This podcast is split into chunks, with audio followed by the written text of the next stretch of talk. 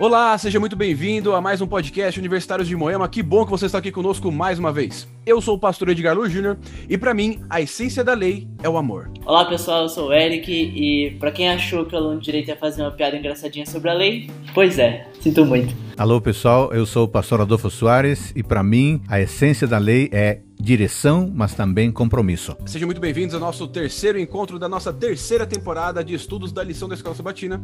E hoje o tema é a lei como professor. E nós vamos começar daqui a pouquinho, então não sai daí não, porque nós já vamos começar.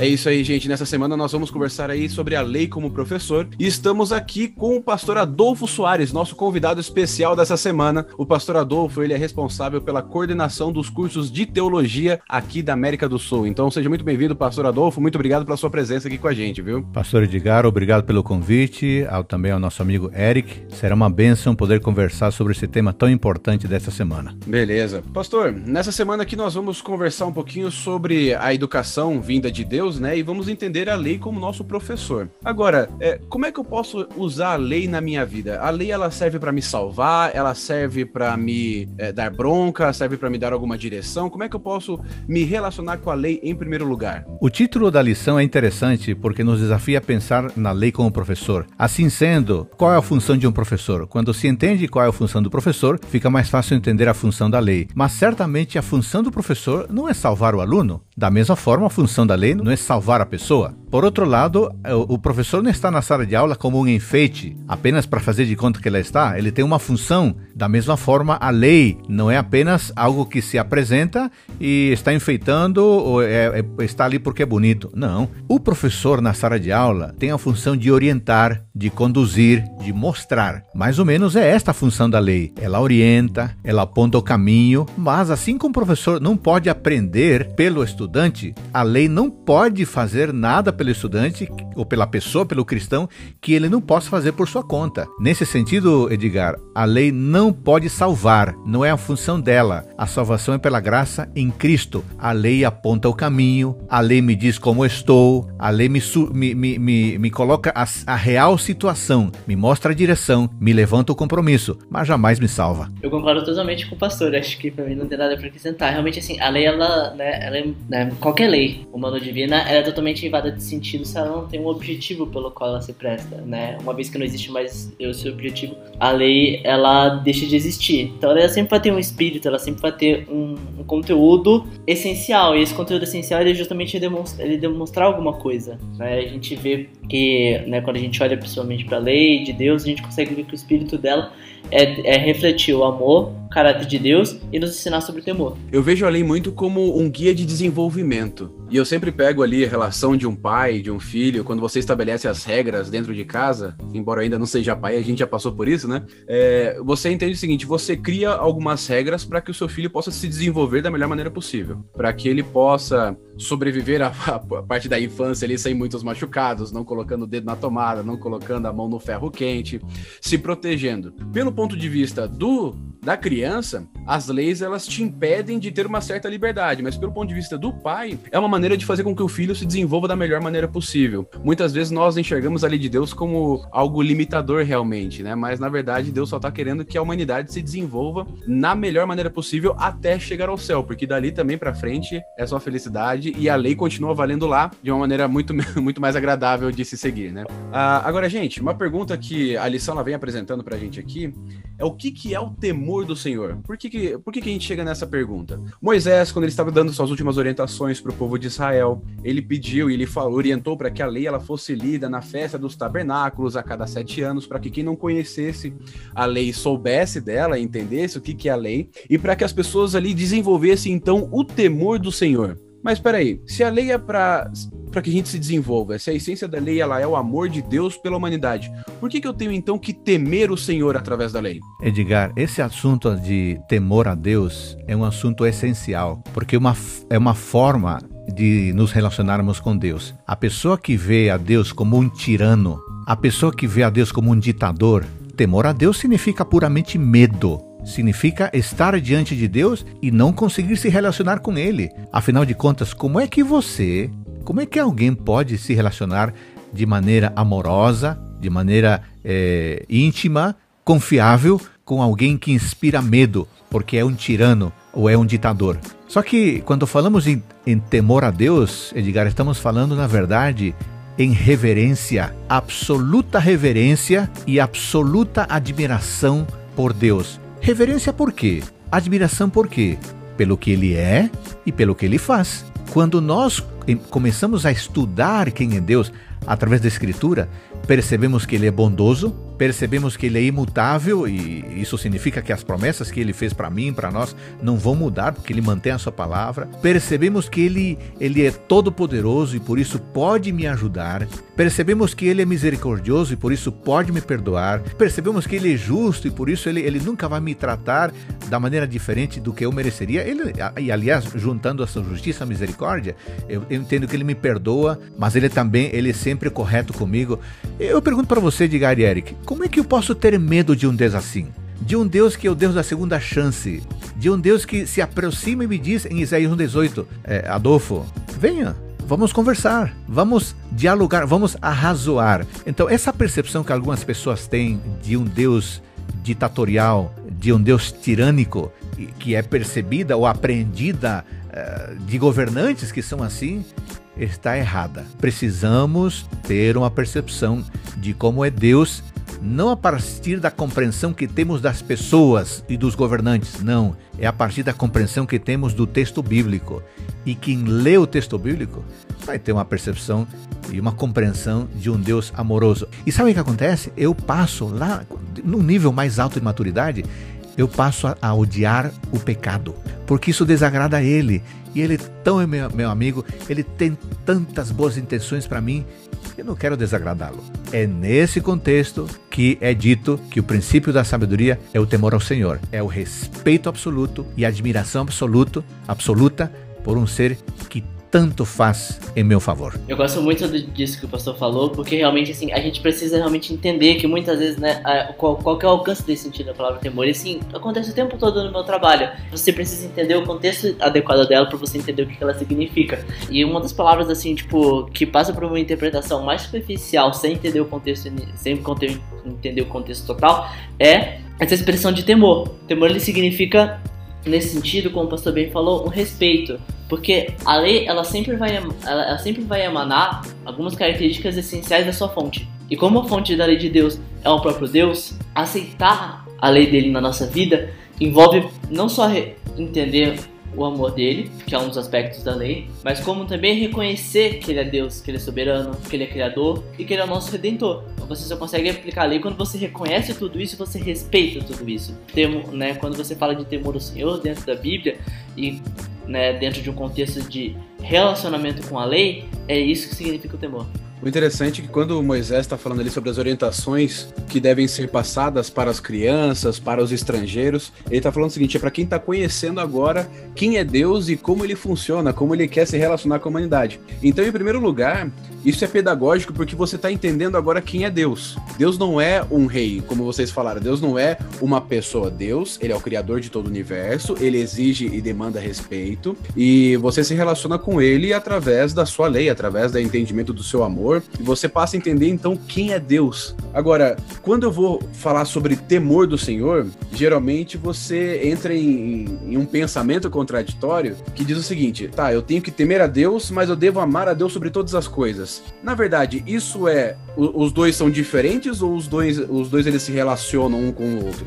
A parte de você temer a Deus, porque é importante, e amar a Deus sobre todas as coisas. Isso se conversa? Totalmente. Amar a Deus na perspectiva bíblica significa aceitar ser conduzido por Ele. Significa é, entregar-se aos seus cuidados. Significa é, uma disposição submissa em humildade a Ele. Então, quando eu digo eu amo a Deus, estou dizendo Deus, é, eu vou fazer o que o Senhor mandar, eu vou me entregar ao Senhor assim de maneira é, total, de maneira plena. Quando eu abro mão da minha própria perspectiva de vida, aceitando que a condução dele e que as orientações dele são muito melhores, eu estou dizendo a Deus que eu amo.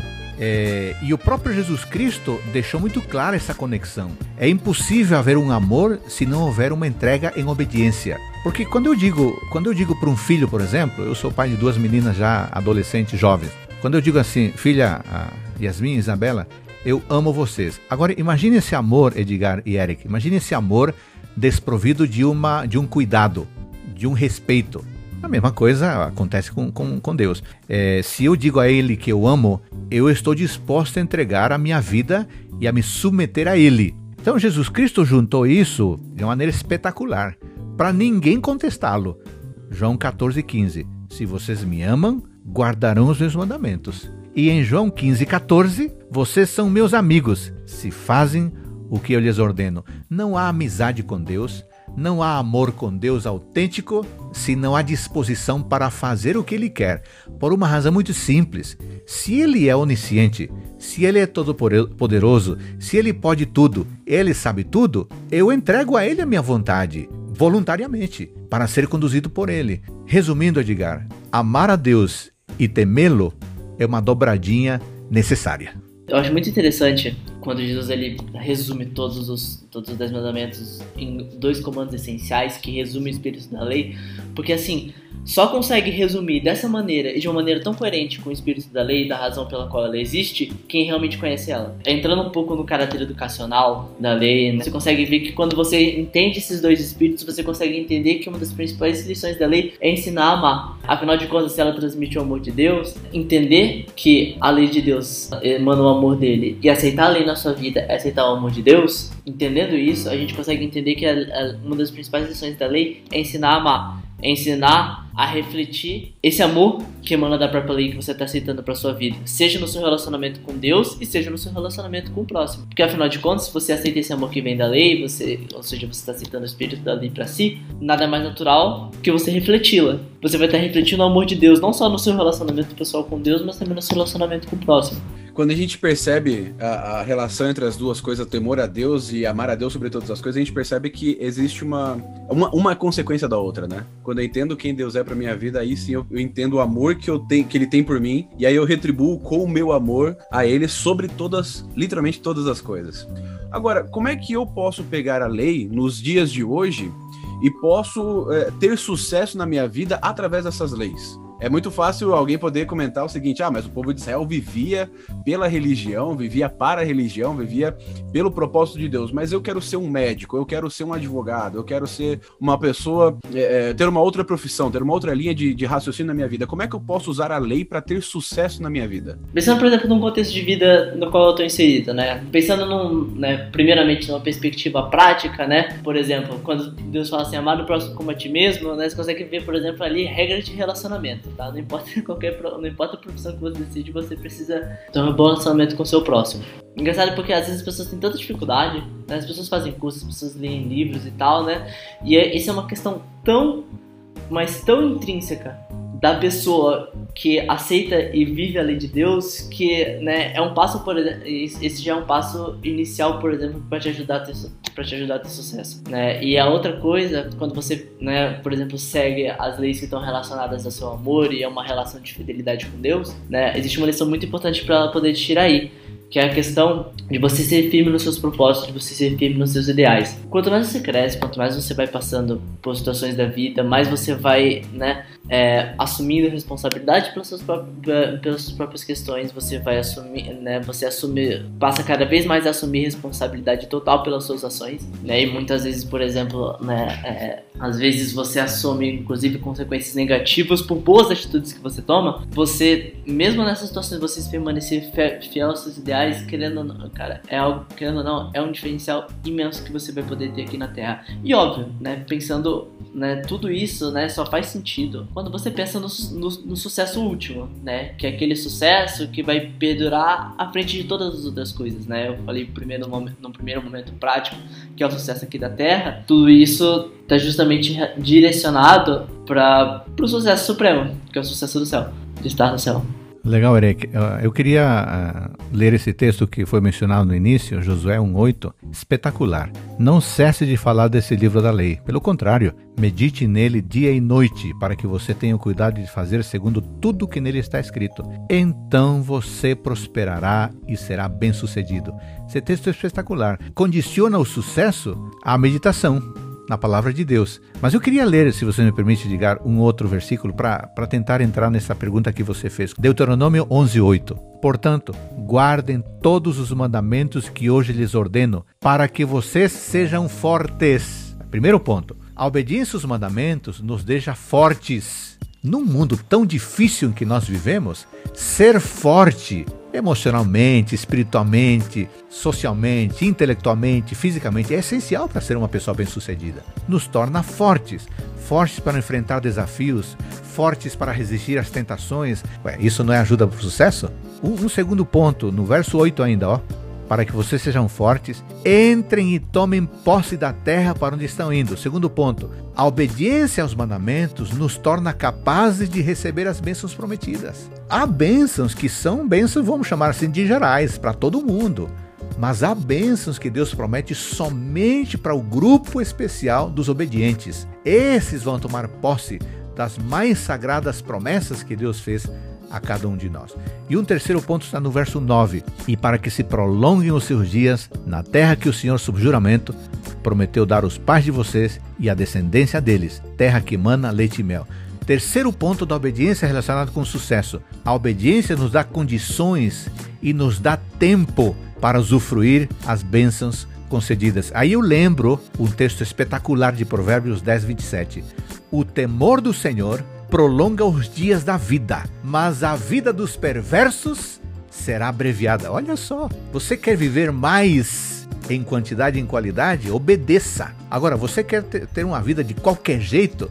Então seja desobediente. É, a Bíblia promete isso. Então é muito fácil relacionar obediência com uma vida bem-sucedida. Eu acho muito interessante que, mesmo que a Bíblia não fosse verdade, mesmo que ah, tudo aquilo que a gente acredita hoje fosse uma mentira, não, não existisse, mesmo que Deus não existisse, aquilo que tem na Bíblia, aquilo que a lei apresenta, ainda assim seria um segredo de sucesso. Mesmo que tudo não existisse, mesmo que tudo fosse uma mentira ou fosse uma invenção, se nós tivéssemos esse segmento de leis para seguir, para essas, essas regras, a nossa vida seria boa, nosso relacionamento com o próximo seria muito bom, é, nosso relacionamento com Deus seria bom, né, é, de uma certa maneira falando, mas a gente ainda tem o, o a bênção de ser verdade, a bênção de realmente Deus ter escrito a lei para nós, deixado como realmente segredo do sucesso.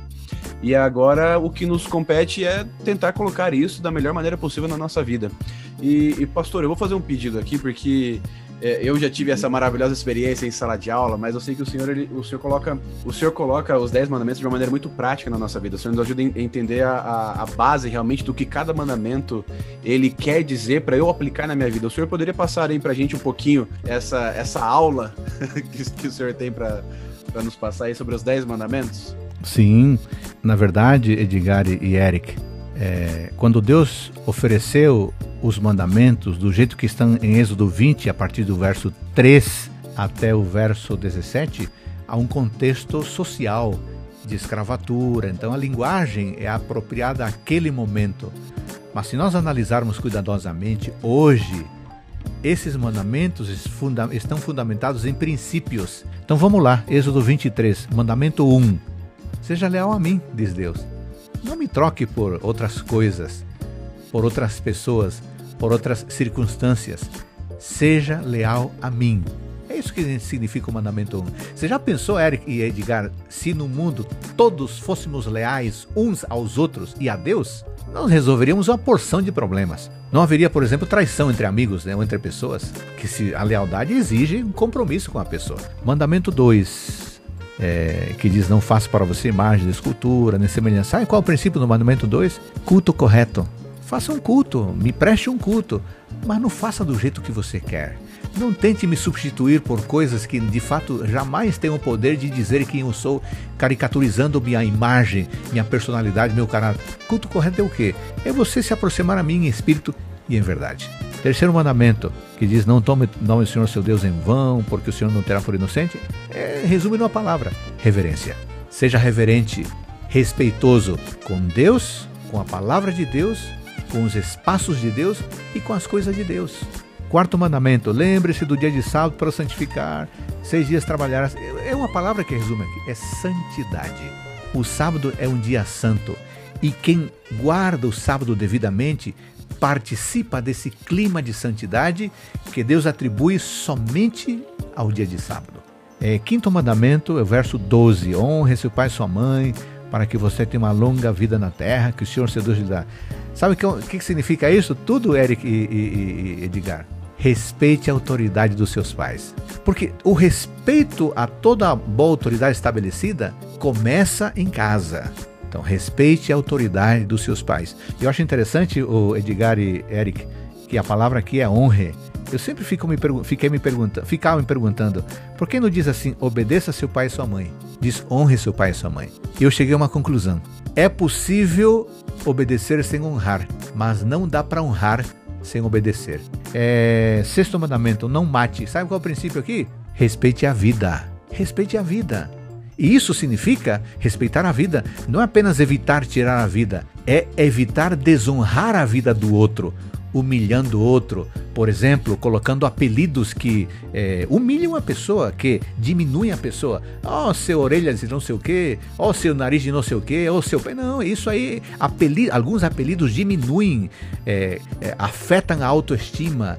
Então, não é, não desrespeite a vida, ao contrário, respeite a vida. Sétimo mandamento, não cometa adultério. Sabe o que é isso aqui o princípio? É o princípio da pureza. Pureza no casamento, pureza no noivado, pureza nas amizades, mas acima de tudo, o respeito puro em relação ao sexo oposto. É mandamento número 8. Não furte. Sabe o que é isso aqui? Seja honesto. Seja honesto com o tempo, seja honesto, com as coisas. Se alguma coisa não é sua, não pegue. É simples. É simples, mas é complexo ao mesmo tempo, né? Nono mandamento, verso 16, não dê falso testemunho, tá? Aqui o princípio é o princípio da veracidade. Seja verdadeiro sempre, mas é... seja verdadeiro sempre. Não aumente, não diminua. Ah, mas é uma mentiria branca. Não existe mentira com cor ou sem cor. Existe verdade e existe mentira. Seja verdadeiro. E a última, o último princípio, mandamento 10, não cobice a casa do seu próximo, tá? É o princípio do contentamento. Não tem pessoa mais infeliz, Edgar e Eric, não tem pessoa mais infeliz do que aquela que não sabe aproveitar o que já tem e só fica pensando no que poderá acumular. E aí acontece uma tragédia. A pessoa não desfruta do que tem e talvez jamais terá o que sonha. É melhor ter, é melhor desfrutar do que se tem. Por isso esse mandamento parece que fecha com chave de ouro, porque a pessoa cobiçosa, ela não respeita nem a Deus e nem o ser humano. Por isso o mandamento décimo está no lugar bem estratégico. Então eu, eu gosto de ver Edgar e Eric os mandamentos nesse olhar de princípios, que para mim fica muito mais claro. Agora, uma coisa que eu tenho que pensar e a gente tem que entender também é o seguinte, que muitas vezes nós vamos seguir todos os mandamentos de Deus, nós vamos nos esforçar o máximo para sermos fiéis em todas as áreas, é, vamos nos esforçar para é, seguir a lei de Deus, caso nós venhamos a quebrar algum mandamento, nós vamos pedir perdão a Deus. E infelizmente, algumas vezes, em alguns casos, as pessoas não vão ser tão felizes ou não vão ter aquela, aquela perfeição de vida como alguns dos apóstolos também não tiveram. Como que eu me relaciono? Como é que eu entendo então que a lei ela é para o meu sucesso, mas ao mesmo tempo a minha vida pode não alcançar a felicidade que eu espero? Esse é um, é um dos questionamentos mais relevantes hoje em dia, eu acho que da, da relação das pessoas com a religião e ela vem na forma daquela pergunta que porque muitas vezes coisas ruins acontecem com pessoas boas, né? E assim, essa acho que essa é uma pergunta que a gente vai passar o resto da, o resto da eternidade respondendo. Não é uma questão fácil, mas assim, quando a gente pensa o papel da lei em tudo isso, a gente precisa entender o teu relacionamento com a lei e o impacto da lei na sua vida, ela é muito pessoal e ela não vai sair muito da esfera da tua, ela não vai sair muito da esfera da tua pessoa, salvo para abençoar outras pessoas, porque afinal de contas, quando você vive um relacionamento com outra pessoa de acordo com o espírito da lei, amando o próximo como a ti mesmo, você é uma bênção para a vida das pessoas. E esse é o único momento em que o exercício fiel da lei vai alcançar outras pessoas. E obviamente, esse é o momento em que, por exemplo, a maneira como as pessoas vão seguir fielmente a lei vão afetar você. A gente é um fator de mudança na nossa própria vida e na vida de outras pessoas. Da mesma maneira como você é um fator de mudança na vida das outras pessoas, outras pessoas são um fator de, são um fator de diferença na sua vida. E eu acho que é por isso que a gente, é assim que a gente consegue entender, porque muitas vezes, mesmo você seguindo a lei fielmente, às vezes as coisas não vão seguir da maneira como você está planejando. É, eu só queria lembrar alguns exemplos que a lição dá e outros que não estão na lição também. João Batista preparou o caminho de Jesus Cristo, perdeu a cabeça. Literalmente.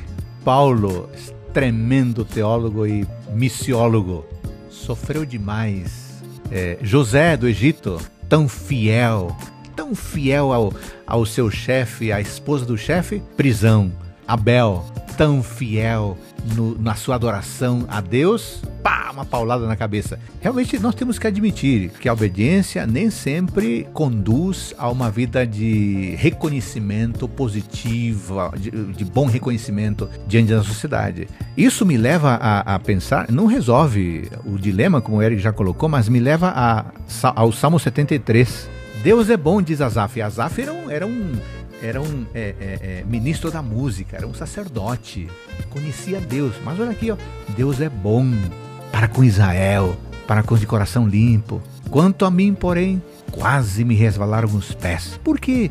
Eu invejava os arrogantes. Por que invejava os arrogantes? Porque não tem preocupações, o seu, cor seu corpo é forte, é sadio, não se cansa, a gente se aflige, eles não.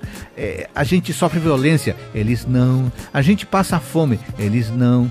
E aí ele vai listando, ele diz, e eu sou obediente. E ele não é. Agora, as coisas boas parece que são só com ele. E as coisas ruins são comigo. Eu não estou entendendo isso, diz Asaf, o ministro da música, um sacerdote. Por que coisas ruins acontecem com pessoas boas? E por que coisas boas acontecem com pessoas ruins? Até, verso 17, que entrei no santuário de Deus e descobri qual seria o fim deles. Sabe qual a chave para entender isto, Eric e Edgar? É o grande conflito. Temos que aprender a ver o fim agora. Porque se a gente se limita a ver o que acontece é, dentro do alcance da nossa visão, nós vamos nos desapontar e nós vamos apostatar. A verdade é essa. Se nós dependermos da avaliação da, daquilo que os nossos olhos podem enxergar, nós vamos ficar tristes, porque veremos corruptos se dando bem e inocentes pagando pelo que não devem. Duas coisas. Você não está entendendo? Vá no templo de Deus. Busque resposta lá. Mais do que ir ao templo de Deus, Fique do lado de Deus, porque Ele vai fazer você entender os dilemas da vida. Talvez você não entenda tudo, mas entenderá o suficiente para perceber que o caminho sem Deus é aparentemente vitorioso, mas no fim é destruição, verso 17. E o caminho, o caminho sem Deus e o caminho com Deus pode parecer duro durante esta caminhada de 70, 80 anos, mas é uma dureza que será transformada em glória quando Jesus Cristo voltar. Muitas vezes vai parecer errado, vai parecer é, prejudicial seguir a lei de Deus e no fim acabar como os discípulos acabaram morrendo, ou como os profetas e por aí vai. Mas você tem que ter e levar em conta a perspectiva da história para você parece que para eles a história acabou com um final triste, mas a história ainda não acabou. A história desse mundo ainda não acabou, a história do grande conflito ainda não acabou, e a história é, é, não acabou porque não teve o um final feliz ainda. Apesar deles terem infelizmente morrido dentro desse grande conflito pelas consequências do pecado, eles têm guardado para eles uma salvação eterna no céu. E é ali que a história vai mostrar realmente o final feliz para eles. Então eu quero fazer um convite para você que está nos ouvindo aqui até agora nesse podcast. Seja fiel a Deus na sua lei e eu te garanto que no final da história você vai ter a felicidade eterna ao lado de Deus. Pode parecer que durante essa vida do, do, aqui nesse mundo você vai enfrentar algumas dificuldades, todos nós enfrentamos. Vai parecer que muitas vezes o caminho vai, vai, vai aparentemente dar errado, mas pode ter certeza que no final de toda a história é Deus que te traz uma felicidade. Simplesmente porque você confiou nele ao seguir a sua lei, confiou nele ao depositar a sua fé na salvação através de Jesus Cristo agora ele vai dar a sua recompensa na vida eterna. E ali, ali sim a felicidade vai realmente valer a pena, vai começar. E nós não temos nem noção ainda de como vai ser, mas já, já posso garantir que vai ser bom. Bom, meus queridos, muito obrigado pela sua presença, muito obrigado por ouvir esse podcast até o final aqui. Muito obrigado, pastor Adolfo, pela sua presença aqui conosco. Não se esqueça de compartilhar esse podcast com as pessoas que você ama e gostaria também que entendessem cada vez mais sobre a lei de Deus. Não se esqueça de compartilhar esse podcast também nas suas redes sociais, com seus amigos, com a sua família. Fique com Deus, um grande abraço e até mais.